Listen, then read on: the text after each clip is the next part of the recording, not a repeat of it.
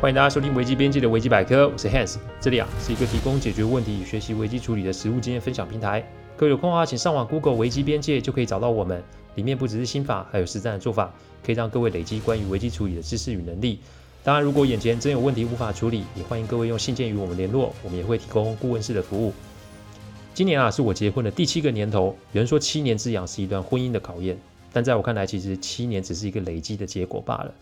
平日如果不注意或是疏于观察的话，我看你连七个月都会有问题哦。今天要来聊聊几年前处理的案子，也是这个案子让我惊觉夫妻之间所谓的无话不谈，其实不见得是一件好事。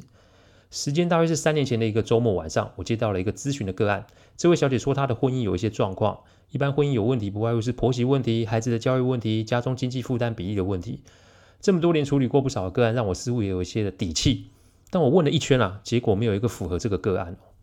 只见那个小姐失声的哭出来说：“我真的不知道出了什么问题。前个周末，我们婆家娘家才一同出游。周一，她突然说要一个人出去静一静。我问她发生什么事，她也不说。结果到周三就没有回来。好不容易啊，周四回家，她就说她要暂时先搬出去住。说完就收了些东西就离开了。我忍了一天才跟公婆说，结果公婆打了电话给老公，双方发生了激烈的口角，后来也是没有结果。我听到这里，其实心里面有点 OS 哦。”因为据这个小姐的说法，她的先生结婚五年都没有任何的异状。我记得她是这么说她的先生的：从来不在外面应酬，回到家后手机关掉，跟岳父母互动良好，跟娘家成员互动良好，孝顺父母，照顾弟妹，视小舅子为亲弟弟，照料有加，假日都会带家人出游。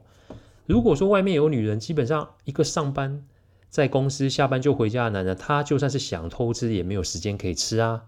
如果说身体有状况，我请这个小姐提供先生最新的健检报告。正好先生今年有做健检，从上面也看不出有任何的异状，所以身体的状况我也排除了。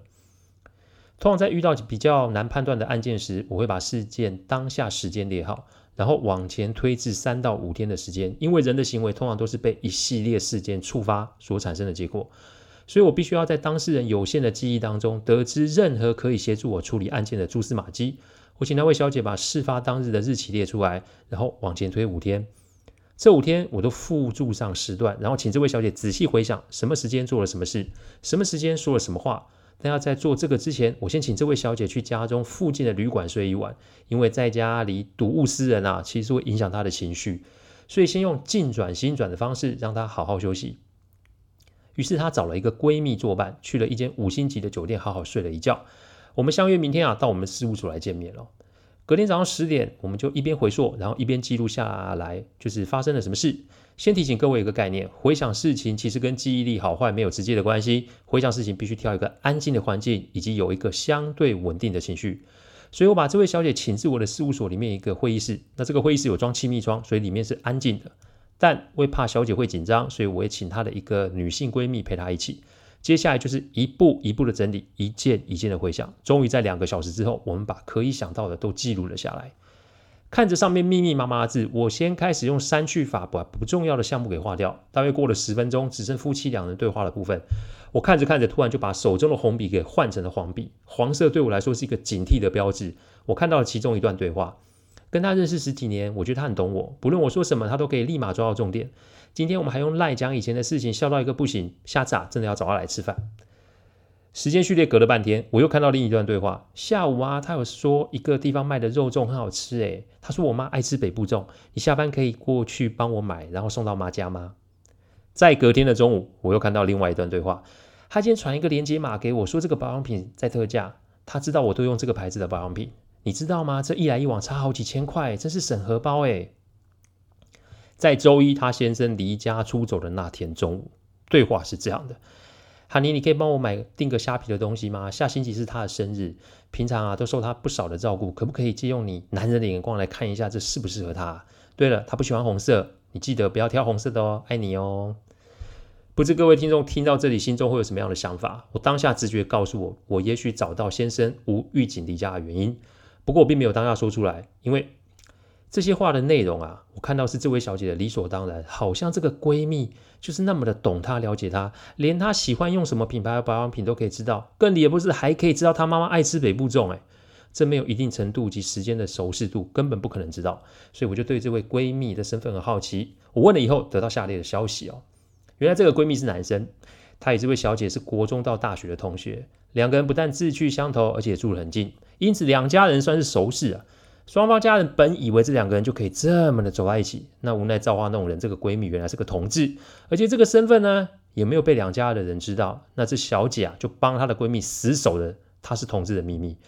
后来透过相亲认识了现在的先生，就步入了婚姻，但这也无碍于两个人的交情，而这份情谊也一直延续至今。但这里有几个问题哦：一，老公都不知道这个闺蜜是同志啊；二，岳母常在众人面前称赞闺蜜；三，老婆也在老公前面称赞这个闺蜜。眼下面对这种情绪失落的客户，说教是没用的，所以我问了小姐一个问题：请问您知道您先生有什么要好的女性朋友吗？请问您先生会在您前面主动称赞其他女性友人吗？他看着我，眼中充满了迷茫之色，好像也不清楚我说的是什么意思。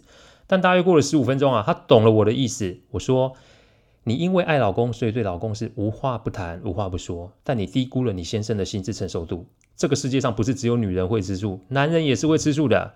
你在他的前面赞赏别的男人，然后岳母也算是对这个男人赞不绝口。请问正常的男人会怎么想？他只是离开家里，这还算是客气的吧？”这位小姐这才知道自己啊。搞了一个大状况，所以我请她写了封讯息给她先生。以下是讯息的四大点内容。第一段内容：谢谢丈夫这么的疼她爱她。我常说要置人于死地哦，那就要细数此人的罪状。但是你如果要挽回一个人的心啊，你就要细数他做了什么好事。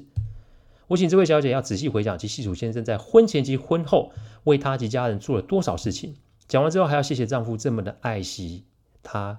疼爱她这一段用意在于让丈夫了解妻子的心意，也就是说，我从来没有后悔过我自己的选择，借此来稳固丈夫的心。第二段内容，抱歉自己那么的神经大条，再来就是要道歉，为自己的理所当然及不会察言观色道歉，不赞美不代表她忘记老公的好。不明说不代表她认为老公不重要，只是因为闺蜜啊跟她认识的时间实在太长，这种亲如家人的关系会让一切理所当然，所以她也想让老公加入这个行列，也想把这个家人介绍给老公认识。第三段内容把闺蜜的故事全盘托出，要认识要相处，一定要先了解对方的状况，所以在得到闺蜜的同意后，也把她所有的状况如实的在讯息中告知了先生。一个是性向问题，根本不会有婚外情的风险；二是让老公清楚的为什么他们之间有这么深的情谊与缘分。以前都没有说是以为这没有什么大不了的，现在的全盘托出也算是试出一个沟通的诚意。第四段内容，请妈妈来作证并打给女婿哦。再来就是请岳母大人帮忙，因为在这整件事情当中啊，岳母从头到尾就是一个超级猪队友。因为啊，她把女婿的任劳任怨当成是应该的，也常在女婿的前面赞赏这个闺蜜。从结婚后就常常提起，这说者无心啊，你听者在无意啊。时间一久了，人心自然就会变质哦。所以我请岳母大人打电话给女婿，除了致歉之外，还有说一下这个闺蜜他们家族跟两边家族相处的过程。讯息写过去三天啊，先生那边总算是有回应喽。但是在发出讯息的时候，我提醒过这位小姐，危机处理不是童话故事哦，不是今天我拟出所有的方案，而对方就可以全部的吞下去。所以我也提醒她，先生是有可能做出别的决定的。三天后是医院通知这位小姐，老公疑似是在旅馆喝醉，再加上大量的服用某种药物而陷入昏迷哦。人救是救回来了，不过呢，眼前他不想说任何的话，只是拿了一张纸条给这位小姐，上面写着说：如果你早些察觉我的情绪，如果你早些知道我的痛苦，也许我们还可以继续走这条路。但我真的是累了，所以我们离婚好吗？事后，这位小姐拿着纸条在我前面痛哭流涕，说她有多后悔又有多后悔。虽然我心中有很多遗憾，但在这个案子里面，我抓到的点是的确就是先生所在意的点。那一天啊，我与这位小姐通了电话，她就说她希望可以用这个案例来做分享，因为她不希望有其他人会因为相同的事而有其他的遗憾，或是像类似他的遭遇。各位听完之后，是不是心中也有些惆怅及警惕呢？下次啊，要直言不讳或是无话不谈的时候，请想一想以下的四个提醒。第一个提醒，你的世界最终只有你最懂。第二个提醒，感情维系最重要是观察。第三个提醒，无话不谈啊，是你伤了你爱的人。第四个提醒，口不择言是你最后会伤了你自己。感谢各位聆听，听完之后如果任何意见，请上我们的网站维基边界留言。我们预计每周一会上架一个 podcast 的主题分享。各位有任何想听的主题，也都可以透过留言给我们知道。再次感谢大家，我们下次再见，拜拜。